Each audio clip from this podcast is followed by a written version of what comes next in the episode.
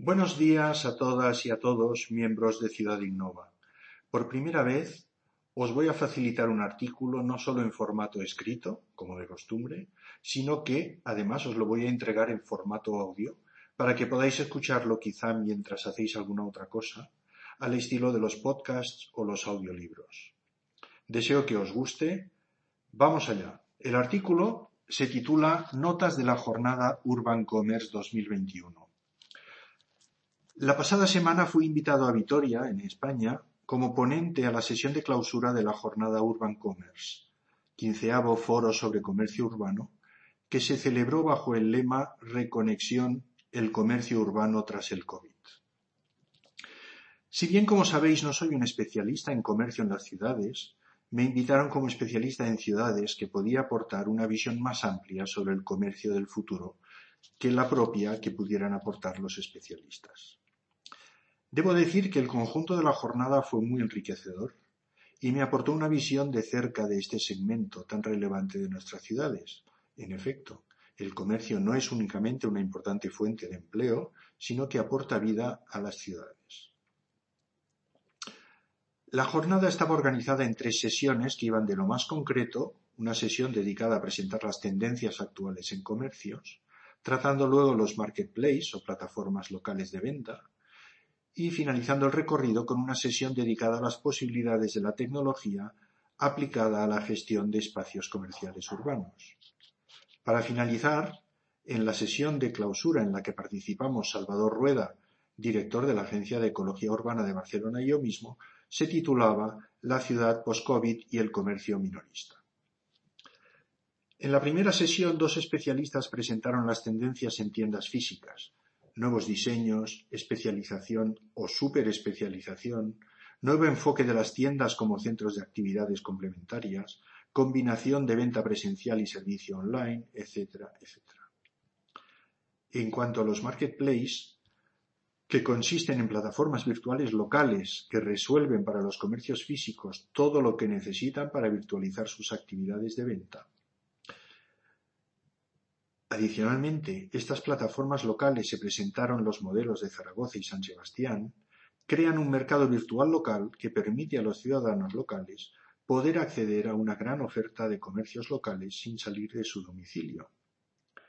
La otra prestación interesante para los comercios que se adhieren a, la plataforma está en que ésta ofrece sus productos también a través de plataformas internacionales, llevando cada comercio que lo desee a todo el mundo. Cabe señalar que los modelos de organización y promoción de esas dos ciudades, Zaragoza y San Sebastián, son claramente diferentes. En Zaragoza son los mismos comerciantes quienes están asociados e impulsan su plataforma, mientras en San Sebastián es el ayuntamiento quien desarrolla los programas en favor del comercio local.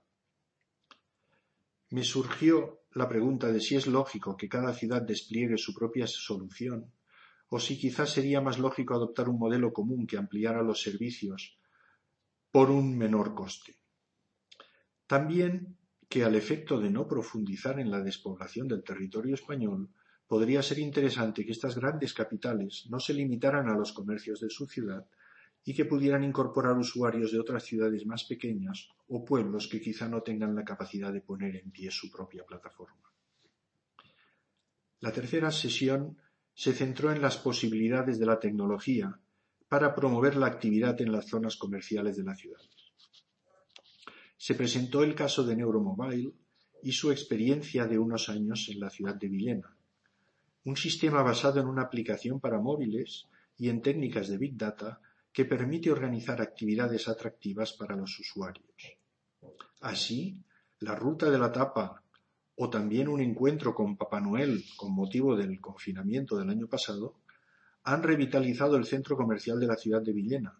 La mejor muestra del éxito de la iniciativa es que son los comerciantes los que sostienen económicamente el sistema, que incluye también a una gerente de comercios y servicios, gracias al incremento de ventas que han registrado. En la sesión de, de clausura planteé algunas ideas que os resumo a continuación. Quizá vale la pena pensar el futuro del comercio en las ciudades. ¿Va a seguir siendo, además de un generador de empleo y de servicios, también un dinamizador de nuestras calles y plazas? Sin duda eso es lo deseable y por ello hay que trabajar, pero, repito, quizá vale la pena plantearse ese futuro. En segundo lugar, el mundo del comercio debe avanzar en la dirección de una mayor colaboración. Solo desde la colaboración los comercios de una ciudad pueden aspirar a transformarse en centro de atracción para el público.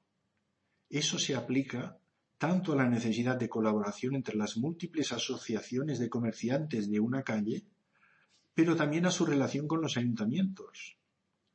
La colaboración con los ayuntamientos no puede reducirse a solicitar una subvención municipal, cada calle la suya, por supuesto, e invertir los recursos cada uno por su lado, por último, un tercer nivel de colaboración debería ser el del comercio con los sectores turístico, cultural y de restauración y ocio de su misma ciudad. Otra idea fue que la situación ideal, desde mi punto de vista, respecto a lo que acabo de comentar, sería que la ciudad tuviera su estrategia de desarrollo singular y que el comercio se insertara en ella, de forma que el comercio sumara su potencial al resto de la ciudad y, en su contrario, el comercio se beneficiaría también del progreso y de la proyección exterior de la ciudad. Del conjunto de la jornada de Vitoria, creo que se deriva también la necesidad de que el centro comercial de las ciudades se gestione de forma profesional, es decir, no simplemente con dinamizadores que piensan en, en organizar actividades, sino en gestores que miden, controlan y tienen objetivos de crecimiento de visitantes, de tiempo de estancia de los visitantes en el centro comercial, etc. Y creo que esta es la única forma de potenciar los atractivos de los centros comerciales y también el número de sus visitantes y clientes. Por último, hice un llamamiento al optimismo, considerando que estamos en medio de una crisis de modelo global y que por ello hay muchas incertidumbres, pero que la humanidad siempre ha superado estas crisis profundas encontrando soluciones que han mejorado la, la situación anterior. Lo mismo ocurrirá ahora y lo mismo ocurrirá también con el comercio. Se necesitan cambios y esos cambios son los que conseguirán que el comercio siga siendo en el futuro además del, motor de empleo y servicios, también el animador de nuestras calles y plazas.